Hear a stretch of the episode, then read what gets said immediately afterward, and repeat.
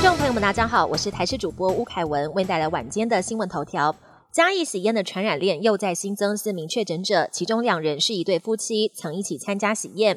太太是退休老师，参加完喜宴之后，还曾经到云林两所国校，也导致云林的飞沙国校以及水灿林国校全校预防性停课。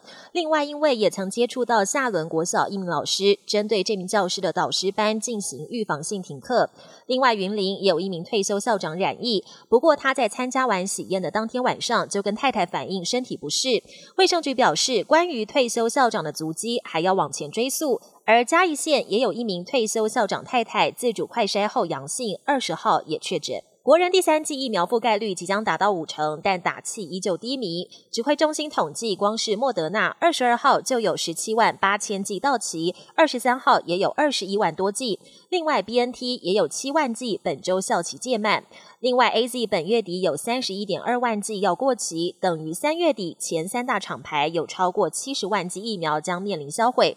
指挥中心发言人庄仁祥坦言，头一次报废数量这么庞大，但不愿透露损失金额。行政院长苏贞昌则说，会用尽方法鼓励国人打疫苗，但期限到了要处理也是不得已的事。农委会推出面额八百八十八元的农油券，一共发出一百四十六点四万张，用券率却只有六成。为了冲使用率，农委会再推第四波加码，寄出共七万张农油券。只要持券的民众四月五号前使用完毕，就符合抽签资格。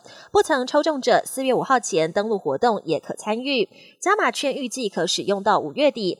另外，同样四月底到期的国旅券，有业者推出完秒促销优惠，不仅赠送加码点数。旅游金，还有业者开放民众预定九个月之后的房型，等于是延长国旅券的使用期限。国际焦点：俄乌战火下的悲惨童年令人心酸。乌克兰东北部苏梅一家孤儿院的七十一名幼童，在地下室躲避俄军轰炸两个星期后，这两天终于撤离到首都基辅，但他们的生命安全仍然面临威胁。俄乌战争进入第二十六天，随着战线不断拉长，乌军的顽强抵抗，加上国际不断发起制裁，也让俄军的士气逐渐低落。现在甚至传出俄罗斯的政商经密谋要暗杀普廷，并且扶植接班人，以恢复跟西方国家的贸易往来。俄罗斯侵略乌克兰，乌军奋勇抵抗，他们的决心和斗志都令人敬佩。不过，除了上前线的士兵，乌国的国土防御部队还有一支特别小组，也是这场战争的英雄。他们专门维修俄军丢弃或是从俄军手中抢来的军备，改造之后提供给前线乌军，要用俄国的武器攻打俄国军队。本节新闻由台视新闻制作，感谢您的收听。更多内容请锁定台视各节新闻与台视新闻 YouTube 频道。